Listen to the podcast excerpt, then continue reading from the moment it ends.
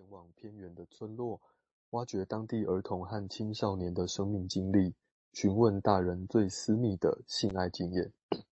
没过多久，米德他就发现，萨摩亚的叛逆青少年并不多，但那多半是因为没什么好反抗的。当地没有一定的性规范，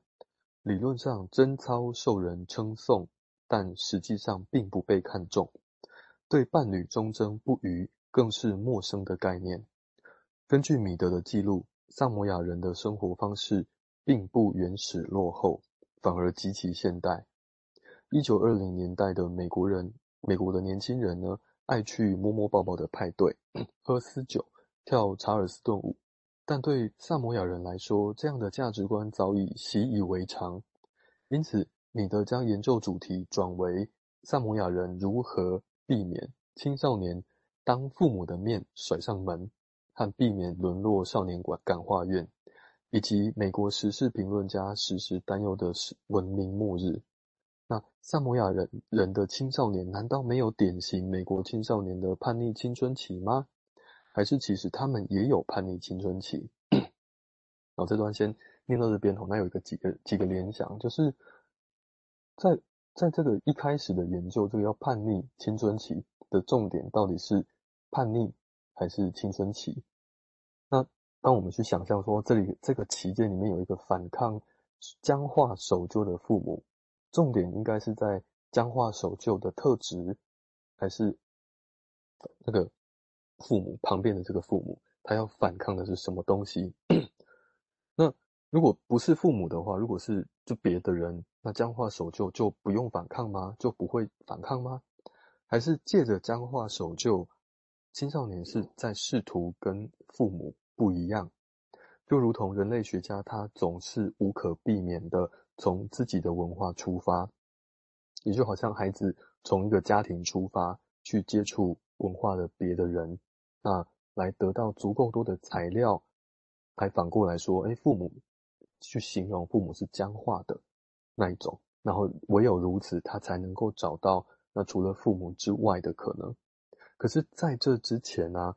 呃，他真的去别的文化的里面的别的地方去找之前呢？僵化是不存在的呢，还是没有语言来形容的？那这边呃，在连接到温尼卡那个文化经验所在的一段文字哈，他在里面，温尼卡在里面说，他他关切的是生命是什么，而不是症状有或没有的一个健康课题。那我们当透过当代很常见的一些人格特色的案例经验呢，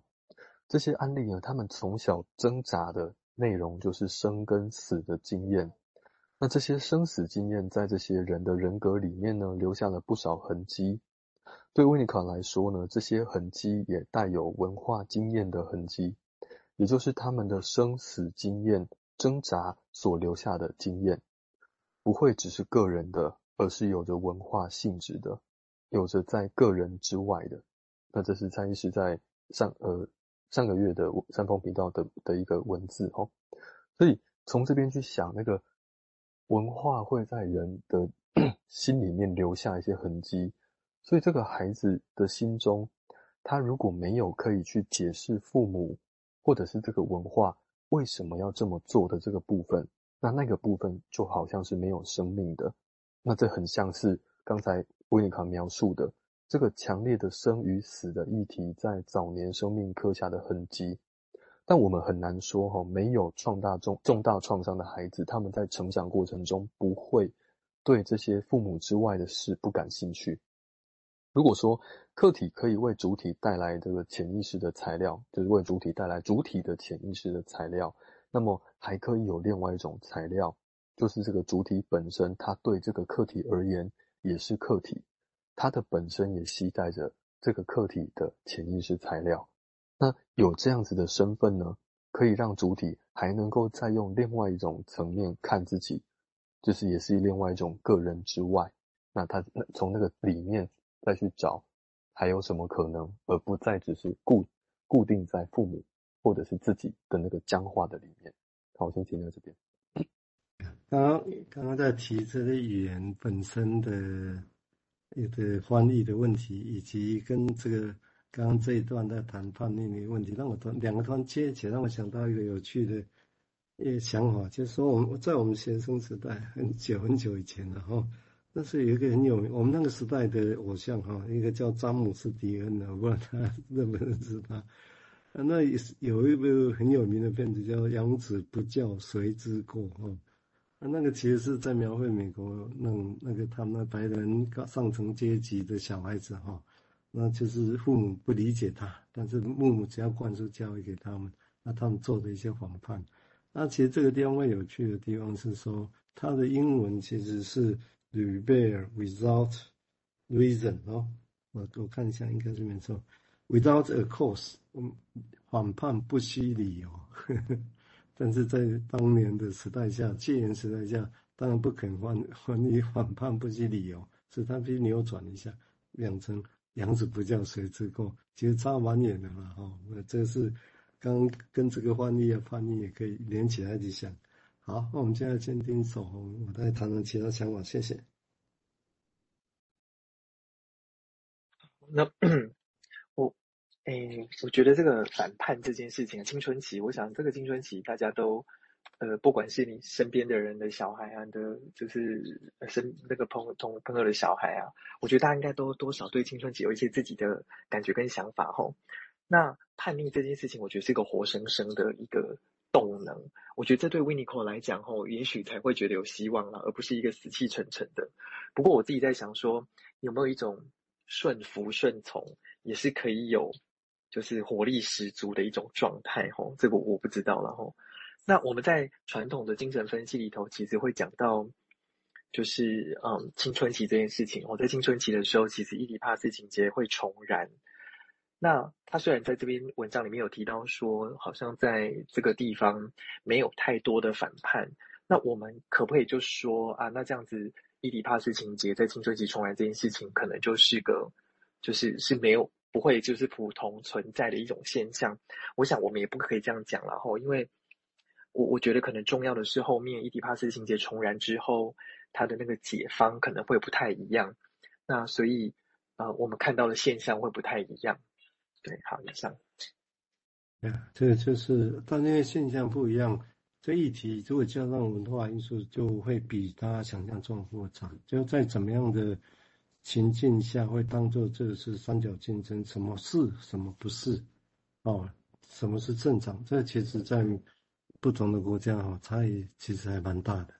啊，所以这个概念都有。但是你看到这个现象，你观察这个现象，会不会给予它这个命名？其实差距落差很大。所以这当然是技术，然后在沟通上会有一个很大的地方落差的地方。哦，那这一这个当然也让我想到昨天。